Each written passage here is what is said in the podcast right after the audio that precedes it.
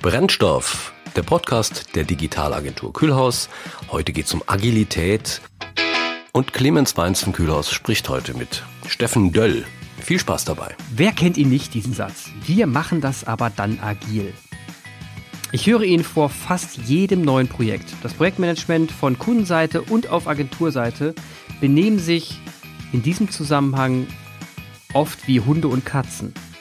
Bedeutet doch Agilität für traditionelle Mittelständler oft Scrum, Kanban-Boards oder Trello?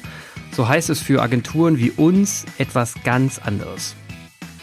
Teams, Menschen, Mindset, Weltbild und die Fähigkeit, mit Fehlern konstruktiv und positiv umzugehen.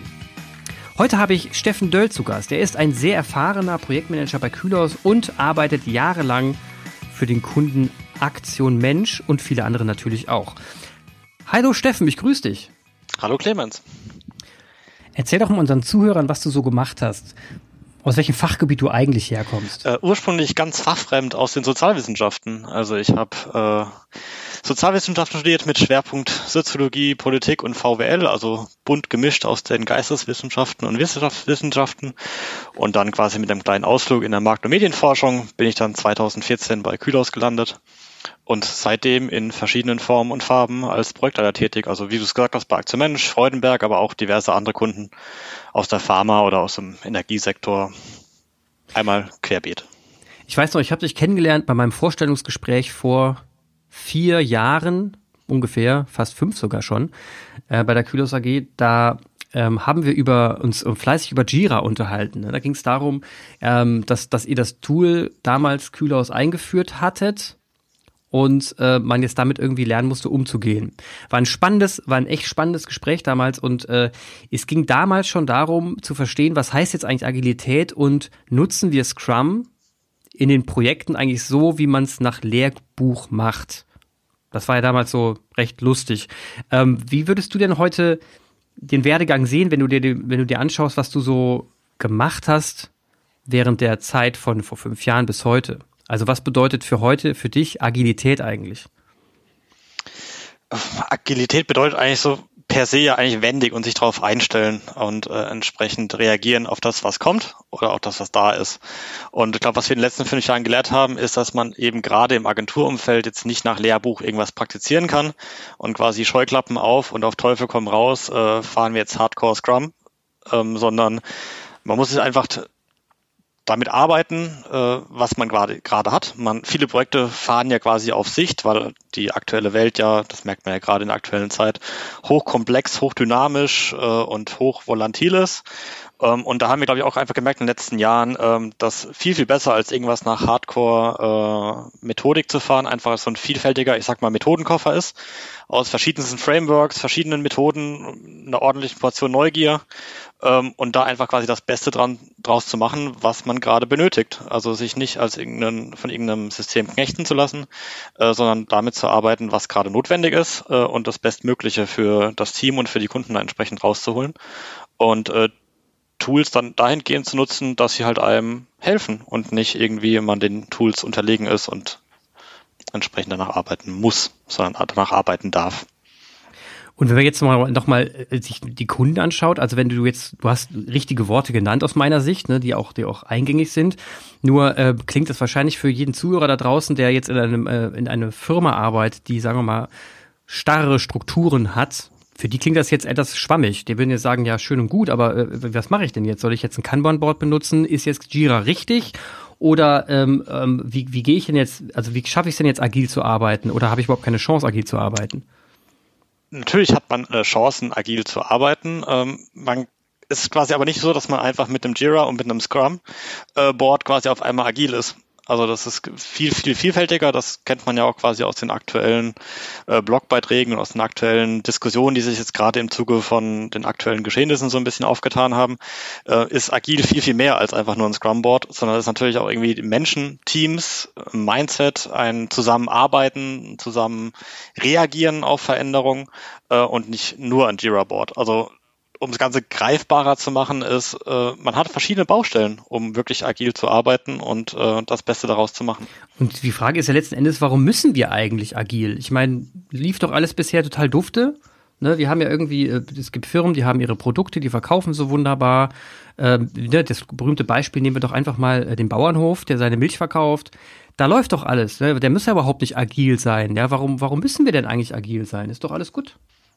Also müssen muss keiner, aber es hat je nach Branche durchaus Vorteile. Also es ist einfach eine andere Schlagkraft, die sich in den letzten Jahren aufgetan hat. Also der Markt wird dynamischer, die Konkurrenten werden schneller, anders. Trends kommen und gehen in einer gefühlt höheren Taktung. Also selbst wenn wir auf die letzten fünf Jahre zurückblicken. Und ähm, auch ein Bauernhof quasi muss sich gegebenenfalls auf neue Gesetzesrichtlinien, neue Tierschutzrichtlinien oder ähnliches einstellen, nur mit einer anderen Geschwindigkeit. Jetzt gerade in der IT ähm, sind wir weniger von Gesetzen getrieben, sondern eher von Interaktionen von den Kunden mit uns oder mit den Produkten, äh, mit schnelleren Startups, mit vielen verschiedenen Ideen, die verworfen werden, die aufgebaut werden, wieder verworfen werden. Ähm, da braucht es einfach eine gewisse Geschwindigkeit, eine gewisse Wendigkeit, vor allem sich auf die aktuellen Herausforderungen oder Dynamiken des Marktes halt besser einzustellen. Ich glaube, genau, Geschwindigkeit ist, glaube ich, das, das Schlüsselwort. Ne? Wenn, man, wenn man ein Produkt hat und man weiß, die Kanäle heute sind oft digital, und man weiß genau, man muss sich jetzt äh, in den nächsten zwei Monaten umstellen können. Corona hat es ja wirklich in einer sehr dynamischen Art und Weise dargestellt. Dann ist ja Agilität gefordert, um zu sagen, ich kann, ich bin Messebauer, ne, ich bin Messebauer, ich habe Messen gebaut und ich kann jetzt keine Messen mehr bauen. Aber was ich kann, ist, ich kann mit Holz umgehen, ich kann Möbel bauen. Vielleicht baue ich jetzt Gartenmöbel. Das wäre ja dann agil, ne? Und dann letzten Endes ist ja die Frage, wie stelle ich mich intern im Unternehmen so auf, dass ich in der Lage bin, jetzt meinen Geschäftskanal, meinen Vertrieb so zu verändern, dass ich innerhalb von einer Woche sagen kann, alles vor Ort, alle Gerätschaften, wir machen jetzt Gartenmöbel. Und das ist die Frage, wie, wie, wie organisiert man das? Wie ist man in der Lage, so agil zu sein? Am besten, äh, indem man Strukturen schafft, die das ermöglichen. Also da gibt es das auch nicht, wie auch das Scrum nicht jetzt nicht das äh, Allheilmittel ist, gibt es auch da nicht die Wunderwaffe. Ähm, aber je nach äh, Kontext und je nach Firma quasi einfach äh, die Strukturen schaffen, um das zu ermöglichen. Das heißt, kleinere Einheiten rauszubrechen, sei es Experimente zu fahren. Also das ist ja auch was, was agil macht, ist äh, Experimente, die entweder klappen oder nicht. Also Mut zum Scheitern, Mut, was auszuprobieren äh, und entsprechend so aufzubauen, ähm, dass es entsprechend durchstarten kann, wenn es, wenn die Gartenmöbel in deinem Beispiel wirklich quasi genau das sind, was den Markt gerade äh, Marken trifft. Ähm, oder halt entsprechend auch zu verwerfen und Fehler zuzulassen. Das geht dann quasi auch auf die, die Kultur, die ein Unternehmen quasi äh, mitbringen sollte, mitbringen soll, muss, ähm, die halt eben auch dieses dieses, dieses Umfeld schaffen, äh, sowas zu ermöglichen. Also auch Vertrauen untereinander, dass Fehler okay sind, dass man es mal eben testen darf, weil vielleicht stellt sich heraus nach zwei Wochen, dass Gartenmöbel das doch nicht sind, sondern eher Kinderspielzeug. Ähm, dann muss es, sofern es die Maschinen quasi zulassen, das Team einfach die Möglichkeit haben, das auszuprobieren und äh, da entsprechend zu handeln. Also es kommt quasi, also man dreht so ein bisschen die, die Hierarchiepyramide auf den Kopf. Man sagt einfach, die, an, an der Kundenfront ist die Expertise und man sagt hier, okay, wir kennen den Markt, wir wissen jetzt genau, wo der Markt hinsteuert. Liebe Geschäftsführung, vertraut uns mal, dass wir jetzt die Strategie kurz mal ändern müssen, weil wir wissen, da können wir Geld verdienen und dort ist gerade kein Geld zu holen. Das hat ja viel, viel, viel mit Vertrauen zu tun.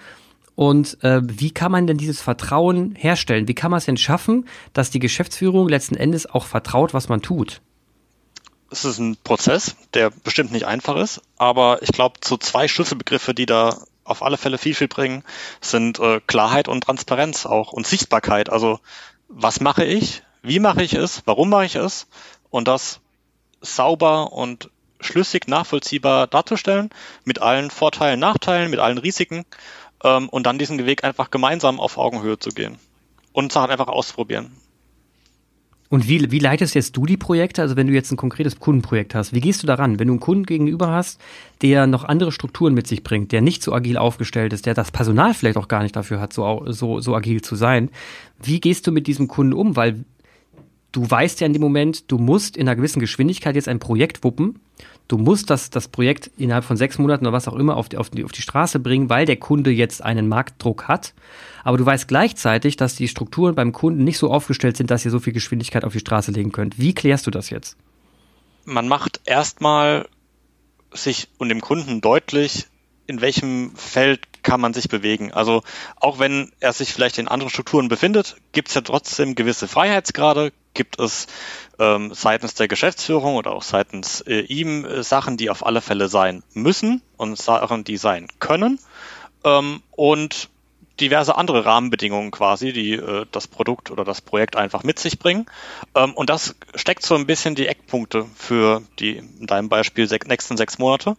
Ähm, und dann wird quasi entsprechend äh, transparent gearbeitet, an was setzt man zuerst, an was sitzt man nicht, was kann runterfallen und was nicht und nutzt quasi den äh, Projektleiter auf der Gegenseite zum Beispiel einfach als Sparring-Partner. Also in der Agentur ist es ja so, dass man nicht irgendwie gegen den Kunden arbeitet, sondern im Idealfall mit dem Kunden. Und ähm, wenn man den Kunden versteht, sich auf den Kunden einlässt und auf seine Strukturen auch und da dann entsprechend das Beste wählt, was dem Kunden und dem Produkt hilft, ähm, dann hat man doch so eine gewisse Art von Freiheitsgraden, die da doch sicherstellen, dass man am Ende der sechs Monate das Produkt in den Händen hält oder bei unserem Fall meistens auf dem Bildschirm, ähm, was quasi der Kunde wirklich benötigt in dem Moment des Launches. Und jetzt haben wir, jetzt, jetzt spreche ich mal aus, aus Kühlhaussicht. Jetzt musst du ja auch eine gewisse Autonomie haben ne, an der Kundenfront. Du musst ja in der Lage sein, als Projektmanager jetzt auch Entscheidungen treffen zu dürfen, ohne ständig jemand fragen zu müssen. Wie groß ist denn für dich gefühlt dein Freiheitsgrad als Projektmanager dort an der Kundenschnittstelle mit dem Kunden zu arbeiten und Dinge anzupassen? Also auch Teammitglieder zu rekruten, wenn der Kunde das jetzt braucht, zu sagen, ich brauche jetzt hier einen oder auch mal einen externen dazuzunehmen, der sagt, okay, das, das hilft dem Projekt jetzt, Projekt jetzt weiter. Bist du da, wie frei bist du da in deinen Handlungen? Also eigentlich völlig frei. Also da ist ja, das haben wir das große Glück oder auch die, das große Vertrauen, ähm, dass quasi im bestmöglichen Fall gehandelt wird. Und wenn es quasi das Projekt erfordert, dass ich irgendetwas brauche, was aktuell nicht da ist, dann darf ich mir das besorgen, darf entsprechend agieren, äh, um quasi das Kundenprojekt in den Fokus zu rücken und nicht irgendwelche internen Strukturen, irgendwelche internen Politiken oder ähnliches, die nicht dem Produkt und dem Projekt hilflich sind, sondern eigentlich nur dem System selbst.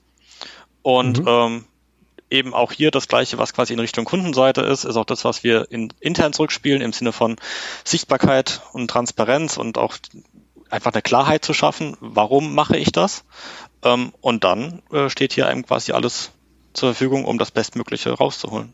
Genau, und damit man auch den, den Zuhörer nicht äh, suggeriert, du könntest machen, was du willst. Also du hast ja auch, du, du hast ja schon eine gewisse, äh, du musst ja schon eine gewisse Rechtfertigung an den Tag legen. Also wenn du jetzt ein Projekt leitest, dann bist du ja trotzdem ein Geschäftsführer des Projektes und musst am Ende damit natürlich auch ähm, im, im Sinne des Geschäftes handeln, ne? dass es am Ende auch eine Marge ist, die, die entsprechend äh, ansprechbar ist, damit das Unternehmen Kühlhaus auch Geld verdient.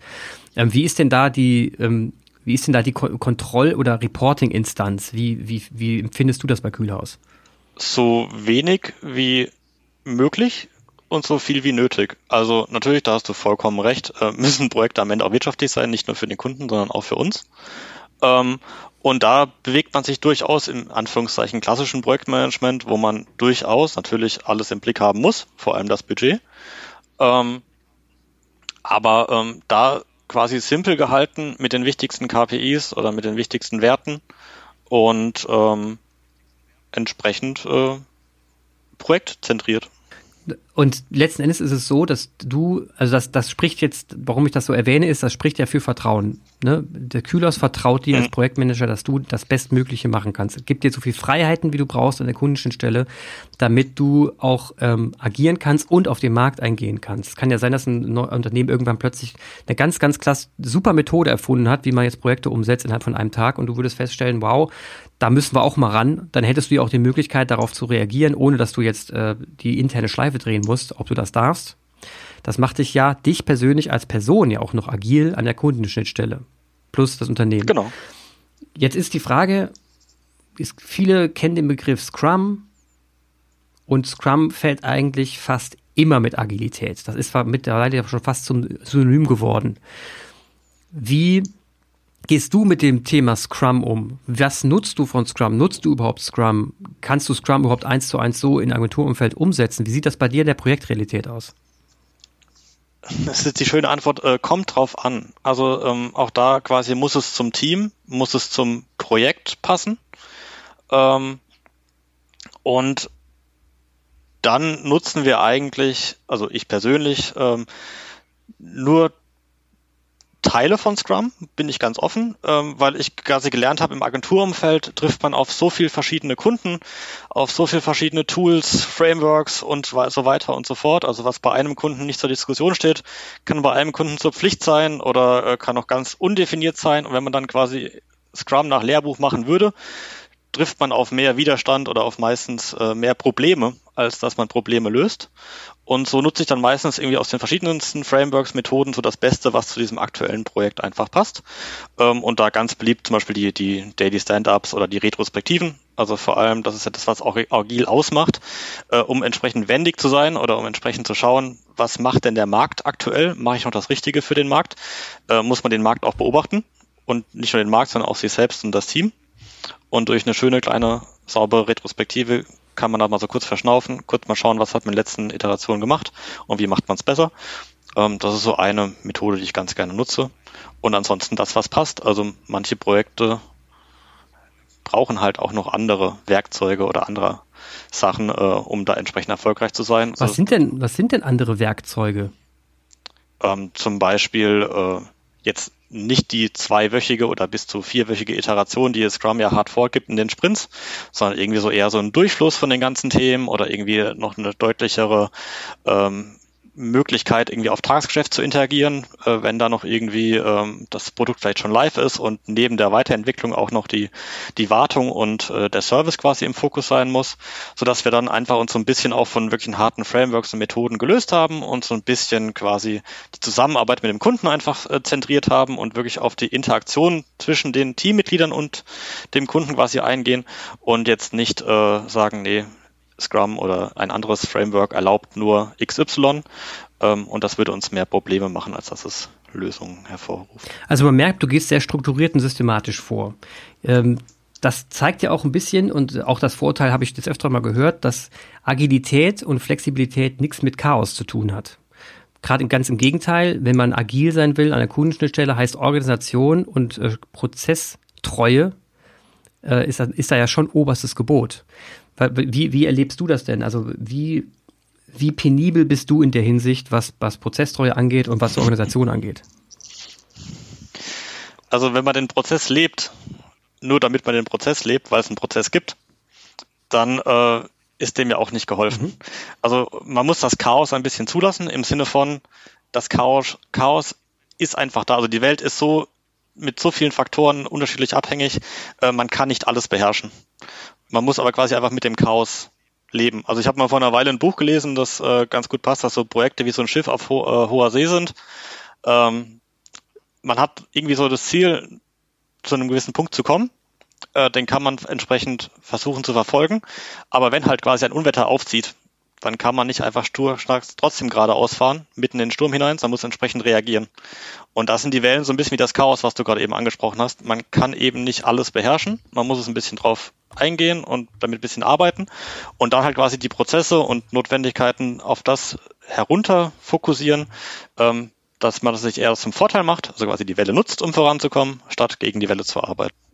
Wie ist für dich die Agilitätslandschaft bei den Unternehmen da draußen? Wie schätzt du die ein aus deiner Sicht? Durchwachsen, vielfältig, also im positiven wie negativen Sinne. also ähm, da haben wir quasi wirklich alles äh, in meinen Augen äh, von, wir machen jetzt Scrum und zwar hier ist fünf Seiten äh, PDF, das habe ich selbst zusammengeschrieben und noch hier ein 10 Minuten YouTube-Video, äh, bis hin zu wirklich ähm, Firmen und äh, auch Partnern, die quasi hart an äh, den Grundstrukturen des Unternehmens arbeiten, sprich erstmal Scrum Scrum sein lassen und Kanban Kanban, äh, sondern sich quasi wirklich erstmal auf das Agile einlassen im Sinne von, was ist Agilität eigentlich? Äh, wir arbeiten erstmal an dem, wie wir zusammenarbeiten. Wir rücken mal wirklich die Individuen, die einzelnen Kollegen in den Fokus äh, und versuchen wirklich mal daran an der Basis zu arbeiten. Ähm, da haben wir eigentlich alles querbeet. Okay, dann, dann folgt mir doch mal ganz kurz ins agile Gruseltheater. Lass uns doch mal da reingehen und schauen, welch, was so auf der Bühne passiert. Was sind denn so die größten Skurrilitäten, die dir so im Alltag auftauchen, wenn, äh, wenn wir mit Kunden zu tun haben, die von Agilität sprechen und wir etwas irritiert gucken? Also da haben wir den, den Klassiker, glaube ich, den, den viele auch kennen, ist, äh, ja, wir machen das jetzt nach Scrum, aber wir haben harten Abgabetermin, festes Budget und die Scope ist eigentlich auch schon klar. Das ist so ein bisschen was, wo man sagt, okay, hm, interessant. Äh, meistens dann, wenn man nochmal ein, zweimal nachhakt, äh, löst sich das Ganze so ein bisschen auf und man versteht quasi die Intention da hinten dran, ähm, dass dann noch so ein bisschen äh, Strukturen und Inputs äh, gegebenenfalls äh, zu definieren sind, um es mal so zu beschreiben.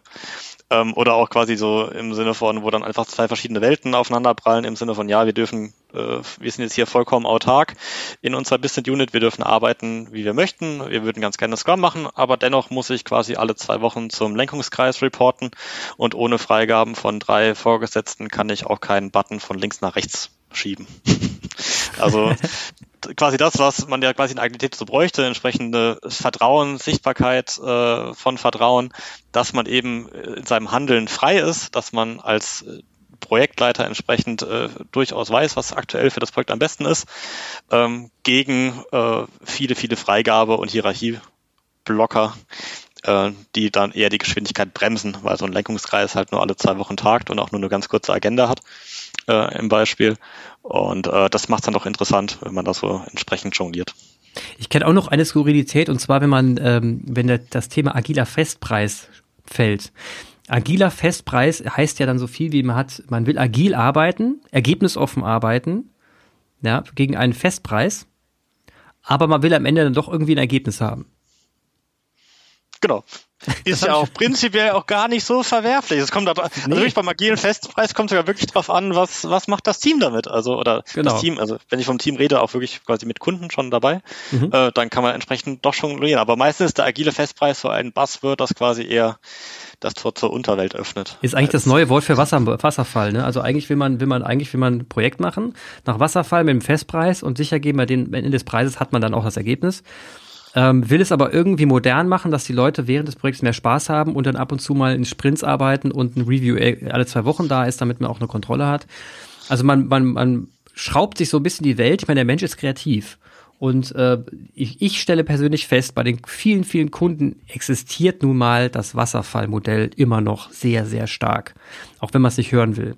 Und die äh, und wir kriegen einfach mit, wenn wir mit den Kunden arbeiten, dass wir ähm, gerne, auch im Verkaufsgespräch, gerne über Scrum und Agilität sprechen, dass wir auch gerne die, die auf diesen Zug aufspringen, weil das gerade modern ist und man als Agentur ja auch entsprechend rüberkommen muss, aber wir dem Kunden eigentlich dann klar machen, lieber Herr Kunde oder lieber Frau Kundin, das ist dann doch einfach ein klassisches Wasserfall. Lassen Sie uns doch einfach nur die einzelnen Stories schätzen, ein Preisschild hinten dran machen und dann arbeiten wir die schlicht und ergreifend ab. Ich, so ist das äh, am Ende oft das Ergebnis und ich frage mich letzten Endes, ob es schlimm ist, dass es so ist.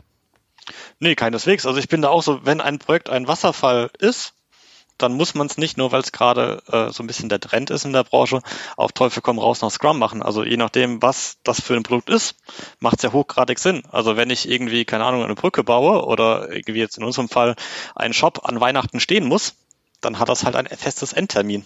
Ja. Dann kann man quasi natürlich entsprechend flexibler arbeiten, indem man ein oder anderes Feature zuerst macht, irgendwas entsprechend nach unten oder nach oben priorisiert, aber am Ende muss der Shop an Weihnachten stehen. Und ähm, da ist dann vollkommen legitim, ein Wasserfallmodell aufzubauen. Also da bin ich dann auch das, was ich eingangs gesagt hatte, äh, kein Fan davon, sich irgendeiner Methode unterzuordnen und zu knechten, äh, sondern lasst quasi Prozesse oder Methoden Methoden sein, sondern nutzt quasi das, was dem Produkt am hilfreichsten ist. Oder nicht nur dem Produkt, sondern euch, dem Team. Und ähm, ich glaube, das muss noch so ein bisschen äh, in der aktuellen IT-Welt so ein bisschen, glaube ich, äh, sich rumsprechen, dass äh, Scrum nicht das Allheil Allheilmittel ist und äh, Wasserfall nicht das pure Böse, sondern dass man so ein bisschen im Blick haben muss, was man da eigentlich gerade macht. Und man muss ja auch irgendwie nochmal den Hintergrund verstehen. Ja, Scrum ist ja kein Selbstzweck. Scrum wurde ja eigentlich eingeführt äh, in Bereichen, wo es um die Produktentwicklung geht. Und man, man hat gesagt, okay, wir müssen jetzt irgendwie das Produkt voranbringen. Wir brauchen, äh, wir müssen innovativer werden. Wir brauchen schnellere Release-Zyklen. Also müssen wir das Team befähigen, eigenverantwortlich eigenverantwortlicher handeln zu können, aber wir wollen trotzdem irgendwo eine gewisse Kontrolle behalten, weil wir wissen wollen, wo der Stand des Projektes nun mal ist. Aber wir wissen auch, wir sind ergebnisoffen, weil wir in der, in der, dieser neuen Welt nicht wissen, wo die Reise hingeht. Das heißt, wir entwickeln jetzt, wir haben Thesen, die werden bestätigt, wir werden es am Markt ausprobieren, wenn es nicht funktioniert, werden wir es anpassen. Und das ist ganz stark Produktentwicklung und das heißt auch, wenn so ein Setup steht mit Team, mit ähm, Zyklen, mit Retrospektiven, mit Reviews, mit Groomings, mit Plannings, dann ist das ja auch so, dass man das nicht über sechs Monate macht, sondern über Jahre hinweg und dass die Teams auch entsprechend aufgebaut werden.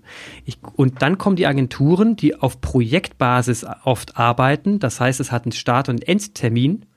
Man mhm. hat klare Deadlines und, und uns wurde quasi das Scrum-Modell vorgestellt. Ich kann mich sehr gut erinnern, in einer anderen Agentur, als Scrum dann eingeführt werden sollte, dass wir hysterisch im Kreis gelaufen sind mit hochgestreckten Armen, weil wir uns überlegt haben, was machen wir denn jetzt mit diesem Scrum nochmal genau? Wir wollen doch eigentlich nur in drei Wochen abgeben und jetzt muss ich dann Down Planning und Grooming und, und, und, und Review machen und sowas. Ich krieg das gar nicht unter und, und die, und die Overhead-Kosten, die steigen gerade, weil ich ja noch einen Scrum Master brauche. Der kostet ja auch noch Geld, der muss ja auch noch aufs Projekt. Wer zahlt mir denn das Ganze? Oh mein Gott, ach komm, wir machen es klassisch. Also das habe ich so ein bisschen erlebt und äh, es war eine harte Zeit, um dann irgendwann die Erkenntnis zu haben, wir haben vielleicht zu viel Buzzwords in den Mund genommen. Wie hast du das erfahren? Ähnlich, also glücklicherweise noch nicht bei uns. Aber ähm, quasi gerade mit potenziellen Projekten oder Projekten, die dann auch entsprechend anders umgesetzt wurden, ähm, dass dann halt natürlich viel, viel Erwartungshaltung auch in eine Methodik reinkommt und damit halt auch quasi, wie du es auch gesagt hast, jetzt für eine Agentur speziell Aufwände, Kosten, Sachen, die vielleicht nicht so ganz passen. Und ähm, da bin ich dann immer sehr, sehr erleichtert, äh, wenn quasi diese Erkenntnis, welche Methodik, ich meine, es gibt ja auch noch ganz, ganz viele andere, äh, sich da am besten gerade eignet und sich da der Kunde wie auch wir uns ähm, irgendwie treffen und sagen, okay, Jetzt brauchen wir vielleicht nicht Hardcore Scrum, weil wir halt entsprechend einen festen Abgabetermin haben. Ähm, und trotzdem kann man ja quasi sich das nehmen, was man braucht. Also ich meine, an deiner Erläuterung war ja auch klar, äh, wurde ja auch klar irgendwie, dass manche Kunden vielleicht auch äh, dass daraus Unsicherheit spricht, nach dem Motto, ja, ich weiß noch nicht 100 Prozent, was ich will, ich weiß nur, dass ich es will und dass ich es da und dahin brauche. Aber ob die äh, Suche vielleicht links oder rechts platziert ist oder ähm, irgendwelche anderen Eigenschaften im Shop noch vollkommen unklar sind, weil vielleicht auch die Erkenntnislage einfach nicht ausreichend ist, äh, wollen sich die Kunden einfach so ein bisschen die Flexibilität bewahren. Ich glaube, daher kommt das Ganze. Ähm, und wenn man das einfach mitnimmt nach dem Motto, okay, dann lass uns doch einfach äh, diverse Iterationen fahren bis zu diesem Tag und da Entscheidungen einfach treffen, die anderen Entscheidungen vorbereiten, dann ist da, glaube ich, vielen, viel, viel mehr geholfen, als dass man jetzt quasi äh, hier einen riesen Scrum-Apparat aufbaut, äh, wo es gar nicht sinnig ist und das dann dafür nutzt und Kapazitäten dafür nutzt, wo es dann wirklich Sinn ergibt. Also es kann ja auch durchaus mal sein, dass eben halt ein Produkt über mehrere Jahre entwickelt werden kann und soll. Dann, wenn es passt, warum nicht? Go for it. Genau, und wenn wir jetzt, äh, also wenn wir jetzt mal kurz nochmal vom Methodenkoffer weggehen, jetzt haben wir viel über Scrum gesprochen, ähm, reden wir doch nochmal über die wesentlichen Faktoren. Ne? Der Mensch steht im Mittelpunkt. Letzten Endes ist es so, dass wenn man ein Projekt aufsetzt, ich weiß nicht, wie es dir da geht, erstmal den Fokus darauf setzt, wen, wen setze ich eigentlich auf das Projekt drauf? Welche Skills brauche ich eigentlich auf dem Projekt? Wie gehst denn du damit um, wenn du ein Projekt startest? Genau, also in der Agentur hast du ja das, das Glück quasi, dass viele verschiedene und viele schlaue Köpfe zusammensetzen ähm, und man sich so entsprechend so ein bisschen im Projekt dann selbst findet. Ähm, aber da ist es halt entsprechend auch dann ähm, wichtig, dass das Team halt auch A, ein gleiches Verständnis hat, äh, B, sich natürlich auch riechen kann, wie in jedem anderen Team auch, und ähm, entsprechend die Vision auch begreift. Redest du da über, redest du da über ähm, Verantwortung und Rollen? Also wenn du mit dem, wenn du ein Projekt-Setup machst und die, deine Projektmitglieder quasi dabei hast und sagst, okay, wir, wir starten jetzt das und das Projekt, das ist die Herausforderung. Wie, wie, wie, wie, wie ist denn dein Kickoff? Also klärst du mit jemandem, grenzt du dann Rollen ab oder äh, gibst du jeder, jeden einfach ein Zettelchen in die Hand, sagst hier, das musst du machen, tschüss?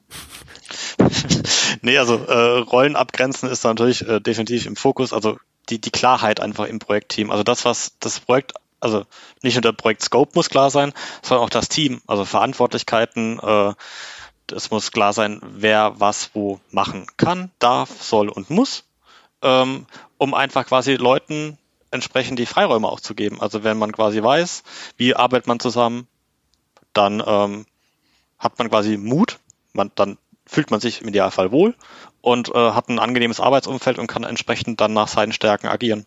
Als dass man dauernd überlegen muss, okay, darf ich das jetzt, darf ich das nicht? Soll ich das, soll ich das nicht? Ah, ich warte lieber und äh, warte nochmal, bis drei Leute in Terminen in zwei Wochen irgendwie das Ganze freigegeben haben. Und also einfach mit einer kleinen Klarheit im Projektgeschäft äh, kann man da schon mal viel, viel bewegen.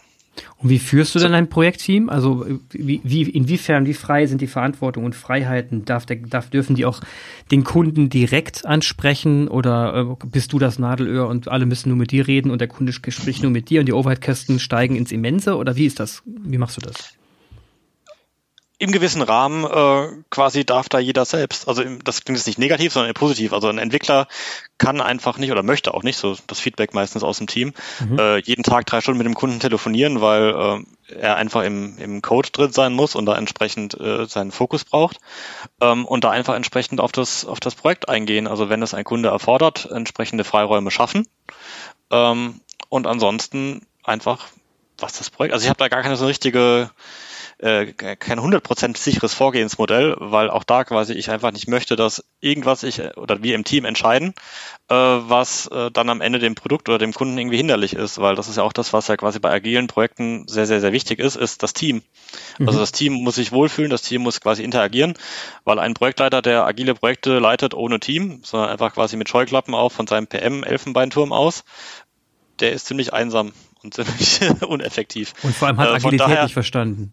Genau, und deswegen äh, tue ich mir auch so ein bisschen schwer nach dem Motto, wie leite ich quasi agile Projekte, sondern das ist meistens bei uns eigentlich so, dass das Team mehr oder weniger das Projekt leitet und Projekt begleitet und einfach nur derjenige, der halt entsprechende Rollen inne hat. Ich meine, wir fahren ja bei uns im Kühlhaus Holocracy, das ist entsprechend gut strukturiert, wer was, welche Rollen mit welchen Verantwortlichkeiten inne hat.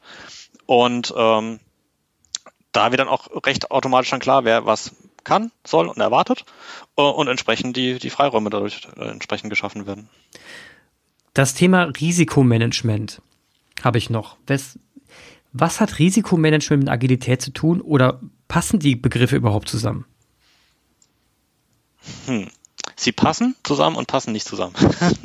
also in unserem Kontext ist es, glaube ich, jetzt nicht so, dass man äh, unter Risikomanagement sich jetzt erstmal drei Monate lang irgendwo einschließt und alle Risiko in wenn dann Verkettung im äh, MS Project darstellt und dann quasi wieder rauskommt, wenn das Projekt eigentlich schon fertig sein muss.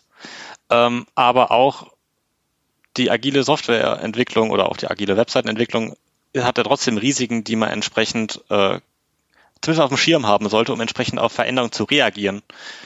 Ähm, sei es jetzt rein auf, auf den Markt bezogen, nach dem Motto, es tut sich irgendwie ein neuer äh, Player auf, den man in dem Projekt noch mit bearbeiten sollte, ähm, oder halt äh, Risiken auf dem zwischenmenschlichen oder auf dem externen Einflüsse oder ganz viel, also was man aus dem klassischen Risikomanagement eher kennt, auch das muss quasi im agilen Kontext noch be, begutachtet werden. Also das ist irgendwie so ein, ein Mittelding, das man da fährt. Und wie, wie, wie machst du Risikomanagement? Wie gehst du da methodisch vor? Also da bediene ich mich durchaus so ein bisschen an dem klassischen äh, Risikomanagement äh, nein, ist jetzt keine Excel, aber halt schon einen gewissen Plan.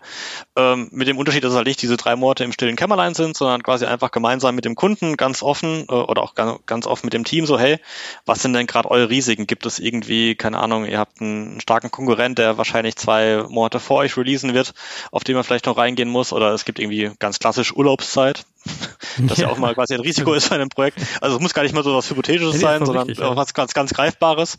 Ähm, oder jetzt in unserem aktuellen Fall, wie relevant ist die ganze Corona-Situation für euch? Gibt es da vielleicht irgendwelche Auswirkungen von anderen ähm, Produktionsstätten oder ähnliches, die vielleicht ähm, da Auswirkungen mit sich bringen? Ähm, und das halt einfach mal niederschreiben. Aber halt auch da quasi ein Fan von Transparenz, also Risiko zu managen, ist ja quasi die Kunst des Projektmanagements. Also nicht irgendwie Risiken fernzuhalten, sondern Risiken zu erkennen und entsprechend darauf zu agieren, am besten zu agieren, bevor man reagiert. Ähm, und das führt halt dazu, äh, klappt halt am besten, wenn man halt quasi die Risiken transparent macht und zeigt, Achtung, wir haben in, Folgen, in dem Projekt folgende 17 Risiken. Lasst uns gemeinsam quasi äh, mit denen arbeiten, dass äh, wir am besten diese umschiffen und äh, bestmöglich, wenn sie doch eintreten, darauf reagieren können. Und da ist dann manchmal auch eine ganz klassische Excel auch schon genau das Ausreichende. Du bist ja jetzt äh, bei Kühlhaus ein, sagen wir mal, recht bekannter Projektmanager, der sich generell auch neben dem beruflichen Alltag äh, super für das Thema interessiert. Du hast nicht umsonst, bist du, organisierst du die Atlassian User Group und lädst immer äh, fleißig ein.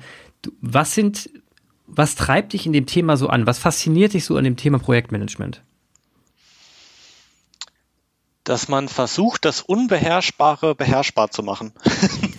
also man versucht ja quasi äh, jetzt im klassischen Projektmanagement oder auch generell eigentlich ja immer das, die Zukunft vorherzusagen, wohl wissend, dass man die Zukunft nicht vorhersagen kann. Aber man versucht quasi das Bestmögliche draus zu machen. Das klingt so ein bisschen negativ, soll aber eigentlich positiv äh, hervorkommen, äh, weil man quasi entsprechend äh, gerade bei uns das alltägliche, äh, der alltägliche Herausforderung hat, dass sich die Welt halt extrem schnell ändert und trotzdem man halt irgendwie so eine gewisse äh, eine gewisse äh, Richtung einschlagen muss oder einschlagen möchte und der Weg dorthin halt noch unklar ist. Also man weiß, man möchte in sechs Monaten irgendwas releasen. Man denkt, jetzt aktuell hat man alles im Blick und äh, das ist ja quasi allseits bekannt. Nach einer Woche hat sich die Welt wieder zweimal gedreht und es sieht schon wieder ganz anders aus, man, wieder anders, man muss wieder anders äh, reagieren drauf. Und das ist das, was Projektmanagement irgendwie so spannend macht. Dass man irgendwie ganz nah am Geschehen ist. Also man ist gar nicht so vertieft in Excel und in irgendwelchen anderen Controlling-Instanzen, sondern man ist man mehr als man so denkt, eigentlich mitten im Geschehen und ähm, sorgt halt oder darf dafür sorgen, dass das Team bestmöglich entwickeln kann. Also ich bin da auch immer so ein, ein Fan davon, dass ich halt quasi mit meiner Arbeit eher dafür sorge, dass die Entwickler und die anderen Kollegen in Ruhe arbeiten können. Und das ist so ein kleiner Ansporn, da immer so ein bisschen die Welt ein wenig äh, greifbarer zu machen, um da entsprechend das Projektgeschäft voranzutreiben. Du äh, liest ja auch in dem Bereich sehr viel. Was sind denn gerade so die, die Hot-Themen, die dich super interessieren und wo du auch sagen würdest, die Zuhörer können das auch interessieren? Ähm, ich glaube, gerade, das ist ja das, was uns die letzten drei, vier Monate eigentlich begleitet hat durch, äh, durch die äh, Corona-Thematik, äh, die sich ja aufgetan hat, ist dieses ähm, Reagieren auf Veränderungen und das Wissen, dass man nichts weiß oder nicht alles wissen kann. Ähm, also es hat sich jetzt gezeigt, dass man jetzt nicht den Jahresplan für 2020 äh, aufstellen kann. Also wer jetzt quasi noch an dem Plan festhält, den er im Januar verabschiedet hat, könnte giftig werden. Und ähm, da gibt's so eins, zwei Kollegen, die da sehr, sehr viel aktiv gerade äh, entweder auf, auf LinkedIn posten oder ihre Bücher quasi äh, nochmal neu auflegen. Das ist der Kollege Olaf Hinz, äh, der zum Beispiel Segeln auf Sicht geschrieben hat, ähm, das eigentlich sehr, sehr gut trifft. Auch diese typische Metapher, die man häufiger hört mit ähm, dass ein Projekt ein, ein Schiff ist auf, auf dem Meer, was ich auch vorhin schon erwähnt hatte. Mhm. Das greift er auch nochmal auf. Also er kommt aus dem hohen Norden da kommt das vielleicht ganz nah. Und ähm, da, da wird eigentlich sehr, sehr deutlich, wie komplex oder auch wie kompliziert die Welt äh, ist ähm, und äh, wie man darauf am besten reagiert und ähm, wie man da eben das Bestmögliche draus macht. Sehr schön geschrieben und halt gerade in diesen ungewissen Zeiten aktuell. Und, und der andere Kollege auf LinkedIn, du hast zwei erwähnt. Ähm, der andere Kollege ist, äh, glaube ich, ein altbekannter, ist der Simon Sinek, der ähm, entsprechend ja äh, schon einiges publiziert hat und äh, sehr aktiv wieder wurde, äh, auch durch die Corona-Zeit und daher eben auch entsprechend äh, geht, wie, ähm, wie, wie führt man aktuell in der aktuellen Zeit, vor allem jetzt auch Remote Teams, äh, wie wie kann man damit umgehen? Was, was wird sich ändern? Was sollte man beibehalten? Also viele wollen ja quasi wieder zurück zur alten Normalität, die ja wahrscheinlich nicht mehr so schnell eintreffen wird. Ähm, und da gibt er durchaus inspirierende Ansätze, die nicht nur für Projektleiter, sondern generell für Leute, die in Teams arbeiten, glaube ich, äh, hochinteressant sind. Diese zwei Links werde ich auf jeden Fall in den Show Notes verlinken. Und ich muss an dieser Stelle sagen, herzlichen Dank, Steffen, für dieses wunderbare Gespräch. Sehr, sehr spannende Insights. Liebe Zuhörer, wenn ihr mit Steffen Döll in Kontakt kommen wollt, dann werde ich auch sein, Link, sein LinkedIn-Profil weil das hier ist der dritte Kollege, dem man unbedingt folgen muss, sein LinkedIn-Profil auch in den Shownotes verlinken. Steffen, vielen Dank für das tolle Gespräch. Danke dir, Clemens. Vielen Dank, Clemens und Steffen, für dieses agile Gespräch. Das war's wieder bei Brennstoff. Wenn ihr Feedback geben wollt oder Anregungen habt, schickt gerne eine E-Mail an podcast.kühlhaus.com. Bis zum nächsten Mal.